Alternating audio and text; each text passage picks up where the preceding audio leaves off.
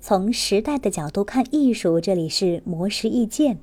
有这样一个八五后女孩，大学毕业后就宅在家里，每天拿着羊毛毡戳戳戳，戳出来的作品不但受到男女老少的追捧，甚至引发抢购热潮。她就是音乐，国内最早开始羊毛毡创作的作者之一，也是第一个在日本举办个展的中国羊毛纤维手作作者。音乐的大学专业是动画设计，但他对电脑三维技术完全不擅长，信心崩溃的他甚至决定放弃画画。偶然之间，音乐在网上看到日本职人铃木千金的毛毡作品，一下子就喜欢上了这种毛茸茸的材质。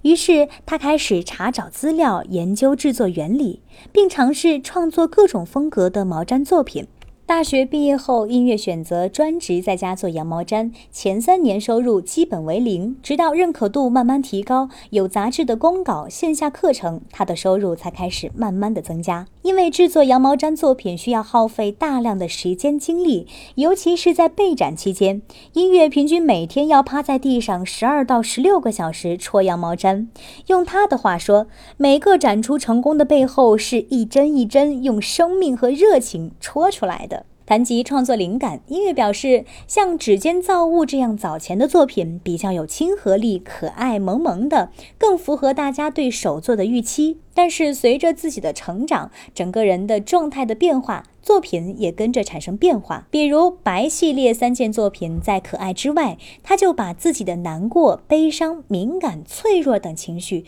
都融入到作品当中。音乐说，比起去在意别人的想法，作品表达的感受回归自己内心是更重要的。通过手作，他越来越从中找到自己，也找到了自己的价值。